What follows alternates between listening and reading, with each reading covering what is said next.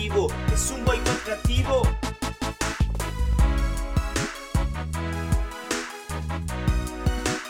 Nadie lo podrá parar. ¿Cómo están? Bienvenidos sean todos ustedes a un nuevo programa de Boicot Creativo y hoy tenemos un programa muy especial, Emilia. Hola, ¿cómo están? Bienvenidos una vez más. Este episodio de verdad que va a impactar muchísimo sus vidas. Esperamos que les los disfruten. Y en este día tenemos un invitado que ya lo han de haber escuchado y es muy grato para nosotros poder compartir este tema muy interesante en el que él tiene mucho conocimiento. Bienvenido Fernando una vez más aquí con nosotros. Hola mi querida Nadia, mi querida Emilia, grandes amigas, qué, qué bueno poder estar un, un tiempo eh, bueno que podemos compartir. Muchas gracias por la invitación, de verdad que para mí es, un, es de, mucha, de mucha gratitud y también lo considero un privilegio poder estar nuevamente con ustedes. Es muy grato tenerte nuevamente aquí, de verdad gracias por, por eh, acudir al, al llamado. Muy- Ujú. así ¿Qué tenemos para Em- Emilia para el día de hoy? El día de hoy tenemos un tema muy interesante que creo yo que por esta temporada que estamos nos va a ayudar muchísimo. Hoy vamos a hablar acerca de el afán y creo yo que verdad este, en estos tiempos y cuando se acercan festividades importantes, muchas personas nos volcamos a este, este sentir, este deseo, que pensamos que es normal, que ya lo hemos tomado como normal, porque el Claro. sistema ya nos ha impuesto esto como algo normal, ¿verdad? Así. Y ya lo hemos tolerado en nuestras vidas. Pero queremos saber en realidad qué es esto, qué provoca en nuestras vidas. Así que Fernando, nos gustaría mucho que nos indiques de qué se trata el afán. Sí, eh, es un tema que lo podemos topar, que llega como anillo al dedo en estas fechas, que estamos a víspera de, de lo que es la Navidad y la festividad de fin de año. Creo que es un tema muy importante para poder tratarlo. Cuando hablamos de afán, eh, podemos ver que es un término que empleamos para indicar aquel deseo ferviente que alguien experimenta respecto de alguien o de algo. Estuve averiguando acerca de la etimología y me lleva a una palabra griega que, que se pronuncia merimna, que significa ansiedad, escuchen, preocupación, algo que divide, lo que distrae la mente y lo que hace girar la mente de la persona angustiada en diferentes direcciones. Inclusive puede llegar a alejar de Dios a una persona que está demasiado afanada.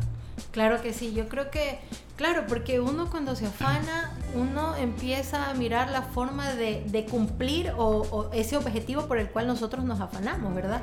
Y obviamente tú te enfocas en eso y no piensas en nada más, simplemente en ejecutar aquello que te está molestando o que quieres cumplir. Exacto. Y mira que hablando precisamente de estas festividades, lo conversábamos hace un momento, ¿no? El hecho de que se ha vuelto como una costumbre, el hecho de que se acerca Navidad, se acerca fin de año, tengo que comprar, tengo que comprarle Exacto. ropa a mis hijos, tengo que preparar para la cena, tengo que preparar este, y comprar cosas para regalar. Es que solo en este año tenemos puesto como un chip que Mm. solo en este año compramos, solo en este Sí. año regalamos. Y llega diciembre y te desespera, pues. Llega diciembre y quieres ver la forma de obtener lo que necesitas, ¿no? Supuestamente necesitas. Exactamente. Y eso es lo que nos ha vendido la publicidad. Así es. No sé si ustedes han escuchado acerca de lo que es el espíritu de la Navidad. Ujú, Algo así. Estuve averiguando, hay cosas que a veces hay que profundizar un poquito para darnos cuenta de qué se trata.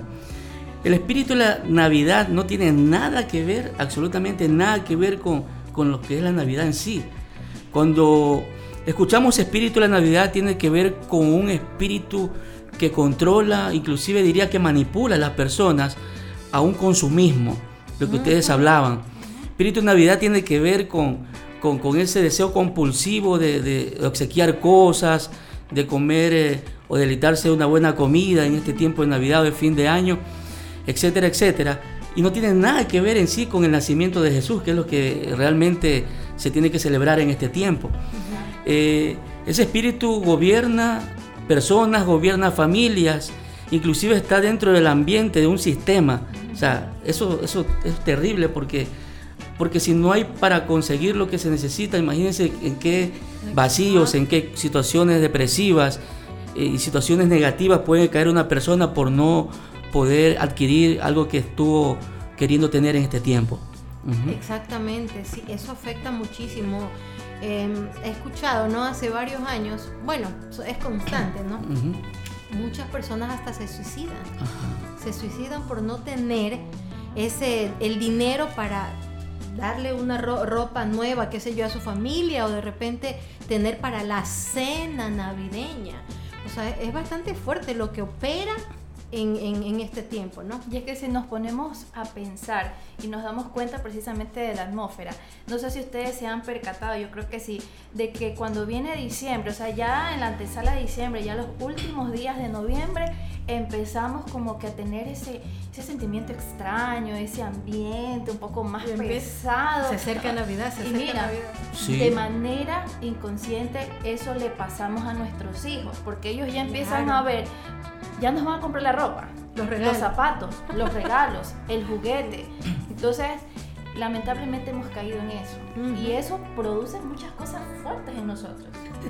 Como tradición, y, en lugar de que Jesús sea el centro de, este, de esta temporada, de este tiempo de celebración, aparece un personaje llamado Santa Claus, el famoso Papá Noel. En las publicidades, ustedes no tienen idea cómo se bombardea dentro del campo de la publicidad y es el que toma protagonismo en sí, no tanto el nacimiento de Jesús, sino el, lo comercial, la parte del consumismo. Y este personaje siempre aparece en este tiempo. ¿Y quiénes terminan siendo los celebrados? Nosotros, pues no ves que entre nosotros nos damos los obsequios. Así es. Y el, el que realmente debe ser celebrado no es celebrado, que es Jesús. Así es. Eh, ¿Qué, ¿Qué, es estar afanado? O sea, hay, hay una pregunta que salta inmediatamente. ¿Cuándo una persona está afanada?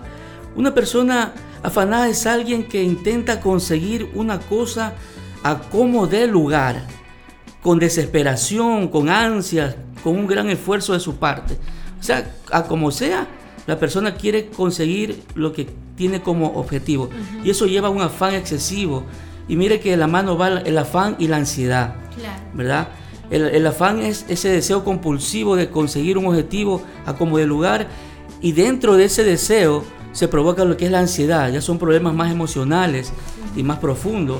Por ejemplo, cuando se habla de ansiedad, podemos ver que es un estado mental que se caracteriza por una gran inquietud, una intensa excitación y una extrema inseguridad. Como segundo punto en cuanto a lo que es ansiedad, dice que provoca angustia, una angustia que acompaña algunas enfermedades, en especial a ciertas neurosis, imagínense eso. Porque, por ejemplo, las mujeres que somos más sensibles, en este tiempo, a mí antes me pasaba, estaba en un estado de nerviosismo constante, la preocupación excesiva de querer suplir las supuestas necesidades que tenían mis hijos. Entonces esa situación causaba mucho estrés. Y yo creo que a la mayoría de las familias les sucede que en vez de tener un ambiente supuestamente de paz que es el que te venden, estamos en un estrés, en una tensión y que no tenemos paz, porque entramos incluso hasta en conflictos porque no, no hay. ¿Sabes qué? Y, esto invade, ¿no? Involucra muchas cosas porque hay hogares también que se destruyen por eso, porque si el varón de repente no pudo tener el dinero en ese momento, porque es por lo que sucede, ¿no? Imagínate, muchas cosas que no son comprensivas llegan a insultan, le dicen cosas negativas al varón, o sea, y pueden terminar en divorcio. Sé de muchos matrimonios que por estas causas han terminado. Entonces, es algo que influye demasiado en, la, en la persona que no está percibida, obviamente. Mira, con Fernando tocábamos algo importante que es en cuanto al ego. La gente se volca a satisfacer sus deseos a costa de lo que sea muchas veces, a costa de tener peleas con mi, con mi pareja, de no tener contento a mis hijos, pero con tal de, tener una buena imagen, de alimentar mi ego. Entonces, lamentablemente no, no se está logrando lo que deberíamos tener en este tiempo. Entonces, Fernando, ¿qué, ¿qué, es lo que causa el afán? Bueno, hay unos síntomas muy destructivos en cuanto a lo que es el afán y la ansiedad. Son signos, síntomas que son comunes y yo quisiera enumerar algunos. Mire, mire lo destructivo que es esto. Eh, se provoca sensación de nerviosismo, agitación o tensión dentro de la persona. Sensación de peligro inminente, o sea, es una sensación de que siempre la persona está en un peligro, pánicos a, catástrofes, etc. Un aumento del ritmo cardíaco a nivel, físico también causa respiración acelerada, lo que conocemos como la hiperventilación, sudoración excesiva, temblores corporales, sensación de debilidad, cansancio, problemas para concentrarse o para pensar en otra cosa que no sea la preocupación actual, tener problemas para conciliar el sueño, viene lo que es el insomnio, personas que no pueden dormir en paz, padecen problemas gastrointestinales, imagínense, viene gastritis, vienen problemas en los intestinos también, tener dificultades para controlar las preocupaciones, tener la necesidad de evitar las situaciones que generen la ansiedad, etcétera, etcétera. Y hay muchísimas cosas tremendas que provoca el afán y la ansiedad. ¿Ustedes alguna vez les ha tocado ir a emergencias en esta temporada de, hmm. fiestas? No recuerdo. Sí, yo recuerdo una experiencia. Me tocó ir a emergencia en pleno 24 de diciembre.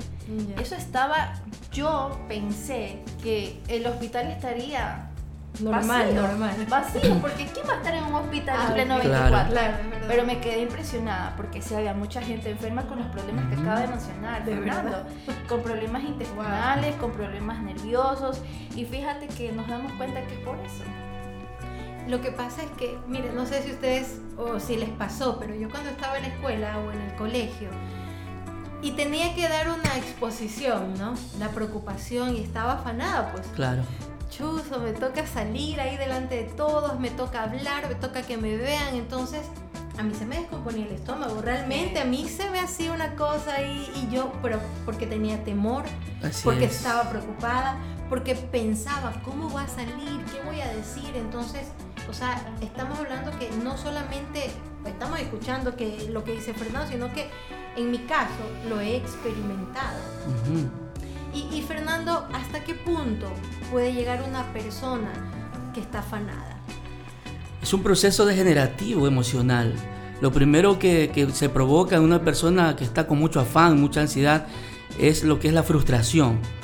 ¿Por qué? Porque estaba revisando y, y, el afán resulta cuando no podemos controlar una situación. Si estamos en control, no nos afanamos. Pero cuando perdemos el control de alguna situación, nos llenamos de temor, de ira y de ansiedad, ¿verdad? Eh, eso tiene que ver mucho con la incertidumbre hacia lo que es el futuro. La gente se afana y se preocupa muchísimo por no tener claro lo que, lo que va a pasar con su vida, con su familia en el futuro. A lo menos en este tiempo que estamos en una situación tan terrible a nivel no solo de nación, sino a nivel global, a nivel de, todo el mundo, eh, de la enfermedad, como todos conocemos, problemas políticos, problemas socioeconómicos, ¿verdad? La economía en una debacle. Entonces hay personas que en este tiempo, y yo creo que acertaron con este, este, este conversatorio, este tema.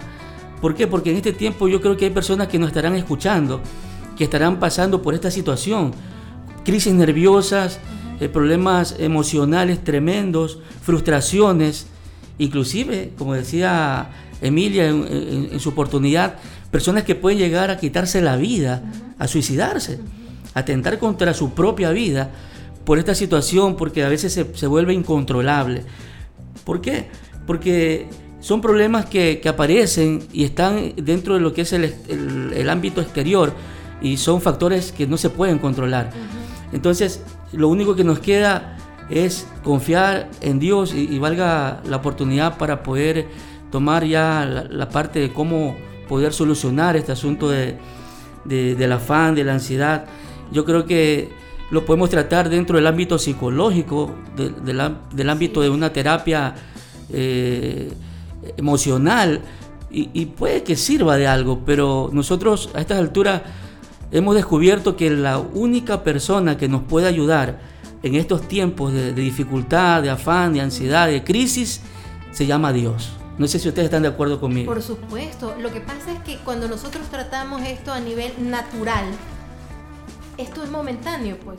Lo natural siempre tiene, tiene un tiempo de, caducidad, por decirlo así. Es. es así.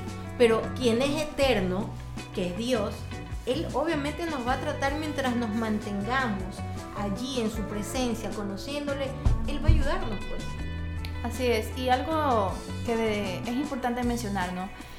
La psicología sí puede ayudar siempre y cuando vaya de la mano de lo espiritual. Así es. Vaya de la mano de el mejor instructivo que tenemos en nuestra Totalmente vida, que de es la palabra de Así Podemos llevarlo, pero si es algo solito, sin la ayuda de Dios, Sí. sin la mano de Dios, quedará, como lo dijo Fernando, como algo temporal, algo momentáneo. Y lo mencionamos porque las personas que estamos aquí compartiendo lo hemos experimentado, lo hemos vivido, podemos testificar de lo que Dios ha hecho en nuestras vidas. No fue algo momentáneo y por eso estamos aquí. Entonces, ¿qué nos dice la palabra en cuanto a esto? En cuanto al tema, no podía dejar de leer una, una porción de la Biblia que está en Mateo capítulo 6, versículo 25 al 34. Habla Jesús y le está compartiendo a los discípulos. Me imagino que, que en, en esa atmósfera que se encontraban los discípulos, Jesús observó que de pronto ellos ya estaban en esta situación de afán. ¿Qué comeremos? ¿Qué vestiremos? Lo hemos dejado todo. ¿Qué va a ser de nuestra familia? Claro. Entonces Jesús se levanta, porque aquí hay una previa, dice que se levanta y se dirige a ellos diciéndole lo siguiente. Por tanto os digo, no os afanéis por vuestra vida. Mire, mire lo que dice Jesús. ¿Qué habéis de comer o qué habéis de beber? Ni por vuestro cuerpo, ¿qué habéis de vestir? Y aquí hace la primera pregunta. ¿No es la vida más que el alimento y el cuerpo más que el vestido?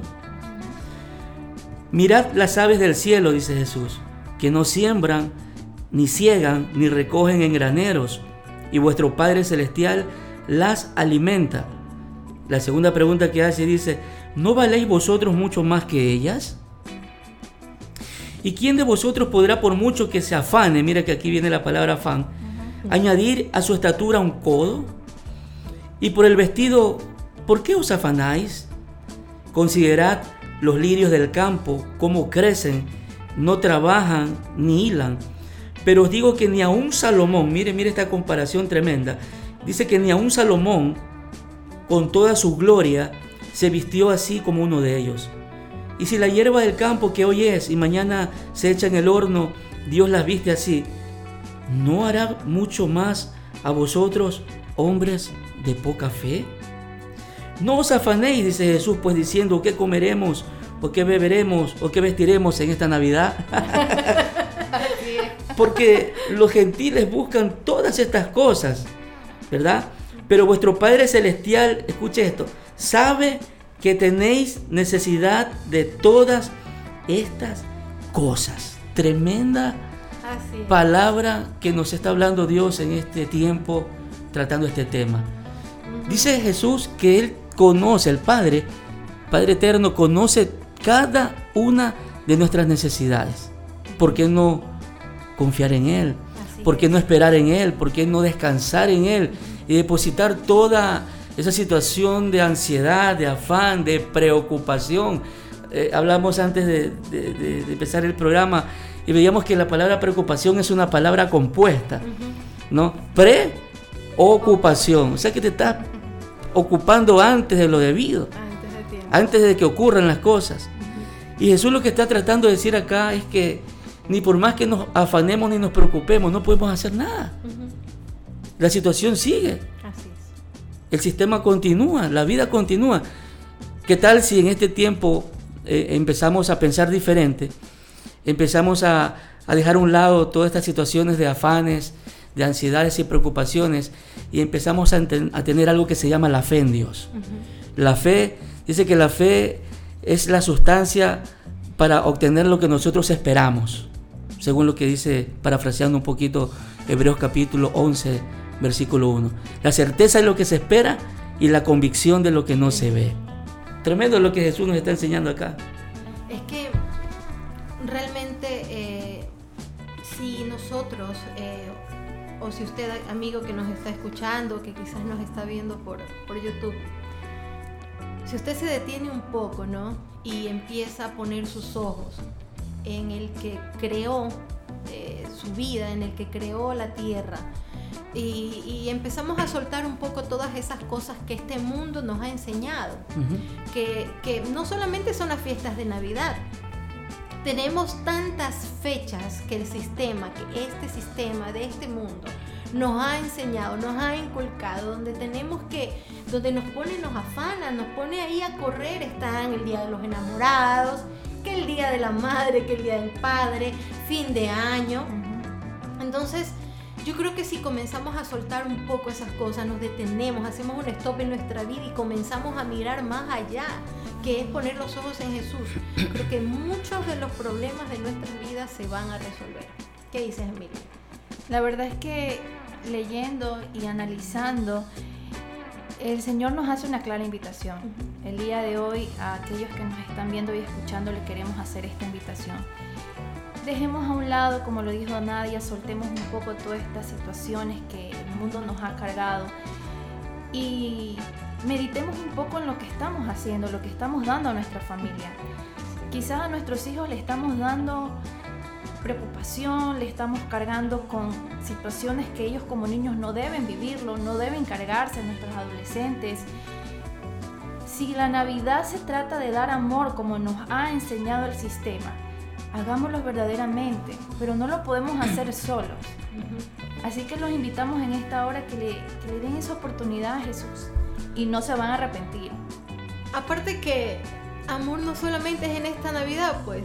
Estábamos hace un rato también conversando, ¿no? Que mucha gente se vuelca a las calles en Navidad a dar de, de, de beber al sediento, de comer al hambriento. Pero estas personas que ustedes a lo mejor y que no está mal, está bien que lo, lo, haga, pero también hay muchos más meses en, este, en, este, en, el año donde usted puede dar y ayudar a la gente que más lo necesita. ¿sí? No solamente es ahora que lo pueden hacer. ¿Y qué tal proponerse empezarlo desde ahora? No hacerlo solo ahora, sino desde, ahora en adelante, hacer un estilo de vida, el dar, el no preocuparme, el no afanarme, como lo dice la palabra, no solamente para Navidad, para fin de año, sino para todos los días de nuestra vida. Así es. Porque Jesús nos quiere dar eso, un cambio de estilo de vida, no solamente para una época, sino para el resto de nuestra vida. Mire como dice Jesús, ¿acaso no valéis vosotros más que los, las aves del campo? Ellos no fueron creados a su imagen y semejanza. Y, y mire cómo, cómo Él tiene cuidado, o sea, Dios tiene cuidado de ellas. ¿Sabe que yo una vez pude experimentar eh, de una manera palpable esto es cómo Dios le da de comer a las aves del campo y a las aves de la ciudad también. Porque un día yo estaba pasando por uno de los parques muy significativos de aquí en la ciudad. A propósito, estamos aquí en Guayaquil, la perla del Pacífico, una de las ciudades más bellas de, Sudamérica eh, y del mundo, diría yo. Y una vez pasé por un parque muy significativo y donde había unas palomitas, ¿verdad? Y, escuché un sentir de parte de Dios, ¿no? quizás su voz en, mi interior, y me dijo, siéntate un rato para que observes cómo yo alimento a las palomas, las aves. Y de repente apareció una ancianita, ya de, una edad avanzada, sacó de su cartera una funda y empezó a repartir maíz. Y les tiraba, no sé cuántos de ustedes habrán visto eso. Y, cómo les tiraba y, y mientras más caía el maíz y migajas de pan, más se, acumulaban las aves, palomas, pájaros, etc. Y, escuché claramente que, Dios me decía, mira, así yo alimento las, las aves. Y yo cumplo con lo que yo establecí en mi palabra. Tremendo. ¿Y sabe qué fue la parte que más, chicas, la parte que más me, impresionó? Es quién las, quién las alimentaba. ¿Verdad? Y eso nos, nos quiebra muchas estructuras, porque a veces pensamos que, que Dios nos, nos puede sustentar solamente con gente que, que, puede tener mucho dinero, quizás en una ayuda económica o, o de pronto algo que, que, nos pueda beneficiar. Y, lo, y estuve analizando y, y, veía quiénes eran. No fue la primera vez, otro día fue una persona indigente que lo poco que estaba comiendo empezó a repartirle a las aves. Y sabe que, le soy muy sincero, jamás en todos mis tantos años de vida he visto algún empresario bajándose de su carro del año, dejando a un lado su portafolio de negocios para sentarse en una vereda y alimentar a, las aves. No lo he visto hasta ahora. No sé si ustedes alguna vez mm, lo habrán visto o quizás puede que sí, más adelante lo vean, pero yo no lo, no lo he podido ver.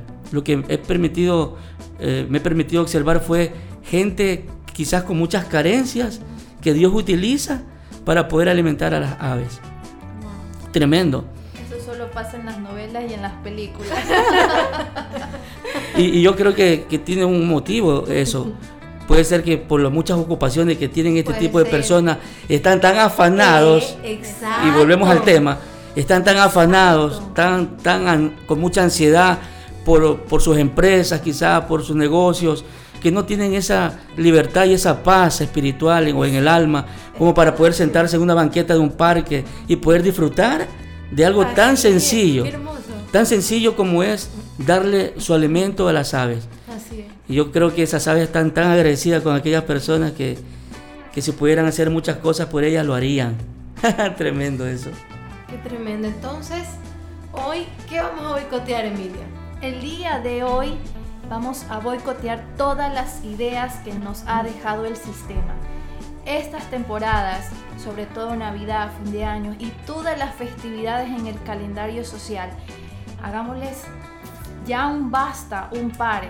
Nosotros podemos alimentar, como acabamos de, hablar, alimentar al necesitado los 365 días del año. Así Podemos comprarle ropa a nuestros hijos en cualquier temporada. Y si no tiene para comprarle, téngalo por seguro que si usted ha decidido de verdad estar a los pies de Jesús, Él se va a encargar de todas sus necesidades. Él conoce cada una de nuestras necesidades, lo acabamos de leer.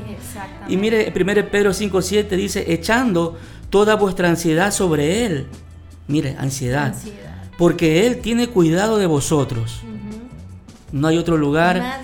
Estamos llegando a una conclusión de que no hay otro camino, no hay otro lugar, no hay otra atmósfera fuera de Dios que nos pueda ayudar para poder erradicar de una manera total lo que es esta situación de problema del afán y de la ansiedad. Así que boicoteamos o no boicoteamos. Por supuesto, vamos a boicotear ese sistema, de verdad es necesario que hagamos un par. Todo está en que usted tome la decisión, porque Jesús está dispuesto, está dispuesto las 24 horas, los 365 días del año para que usted pueda acercarse a Él. Así que todo está en que usted tome esa decisión y no se preocupe, no se afane por cómo hacer para inclusive cambiar su vida, porque no es usted el que la va a cambiar.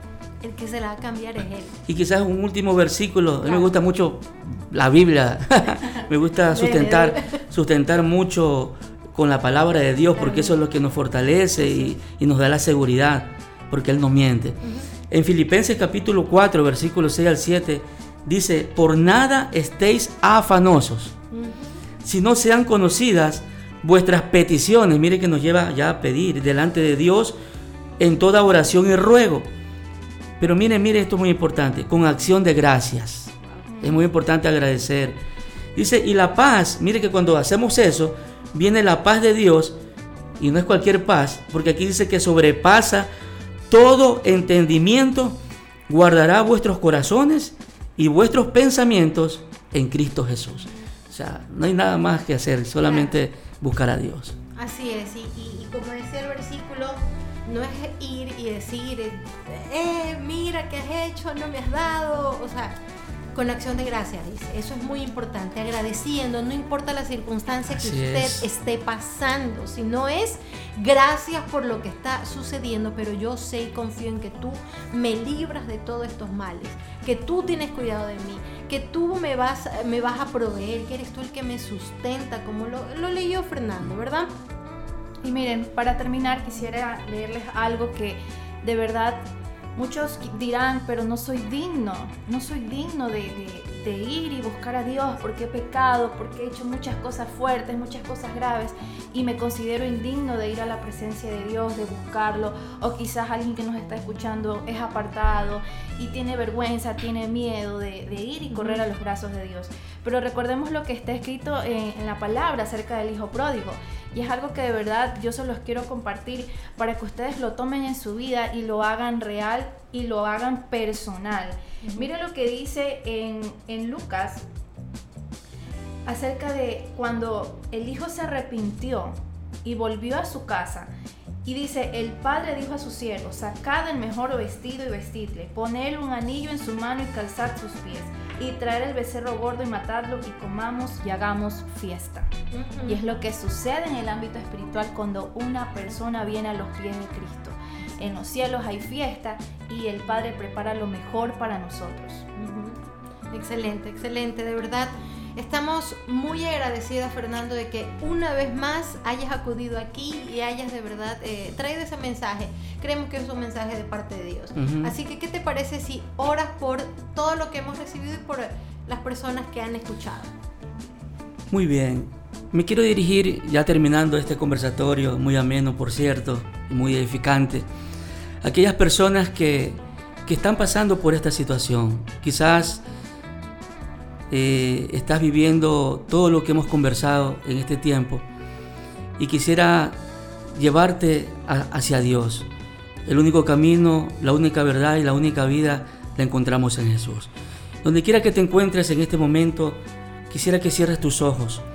Cierra tus ojos y, y empieza a observar a ese Dios que está frente a ti. Ese Dios que tiene cuidado de tu vida. Ese Dios que tiene cuidado de todo lo que tú necesitas. ¿Por qué no entregarle tu corazón en este momento, en esta oportunidad maravillosa que Dios te está presentando? Si puedes orar y repetir conmigo diciéndole, amado Dios, eh, en este tiempo he escuchado este mensaje y me llegó mucho a mi vida. Estoy pasando por estas situaciones difíciles quizás y quisiera reconocer esta condición de estar un poquito separado y alejado de ti. En este momento yo reconozco que, te he fallado, que, que no he estado contigo, Señor, y me arrepiento con toda la sinceridad de mi corazón. Te abro la puerta de mi vida y te recibo y te acepto como mi Señor y como el Salvador personal. Ayúdame en este tiempo, Señor. Quiero descansar en ti. En este momento saco toda carga, saco todo afán, te entrego toda ansiedad, te entrego toda preocupación, te entrego todo lo que está oprimiendo mi corazón. Quizás, amigo o amiga que me estás escuchando, están corriendo lágrimas por tus mejillas, pero Dios te dice, yo tengo cuidado de tu vida y yo estoy aquí para ayudarte. Si tú has hecho esta oración, yo creo que es la mejor decisión que has hecho en toda tu vida. Gracias Señor, en el nombre de Jesús. Amén y amén. Muy bien, y aquellos que han hecho esta oración junto a nuestro amigo Fernando, los invito a que nos puedan seguir en nuestras redes sociales para que puedan contactarse con nosotros. Estamos en Instagram, en Facebook y también en YouTube como arroba boicot creativo. Y también pueden contactarse, pueden escribirnos directamente al correo boicotcreativo.outlook.com. También, también pueden seguirnos en las redes de la iglesia, donde, de la comunidad donde nosotros nos congregamos, que es Comunidad Cristiana Oasis. Así nos pueden encontrar en Facebook y en Instagram. Y pueden también buscar eh, en YouTube como eh, CCE o Media. Así pueden encontrarlos en YouTube. Eh, Fernando, ¿qué te parece si, te despides de todos nuestros amigos? Bueno, muchas gracias. Siempre va a ser un honor y un privilegio poder estar compartiendo esta mesa con un conversatorio tan ameno. De verdad que yo lo disfruto mucho, querida Nadia y Emilia. Quizás puede ser una próxima oportunidad con otro tema importante, como siempre ustedes lo están acertando. Así es. Eh, es un gusto también para nosotros, como ya te lo había dicho, el que estés aquí. Y por mi parte, queridos amigos, nos despedimos y esperamos que nos sintonicen en la próxima semana. Pasen bien, chao, cuídense. Nos vemos, ha sido un placer haber compartido con ustedes este importante. Hasta la próxima, chao.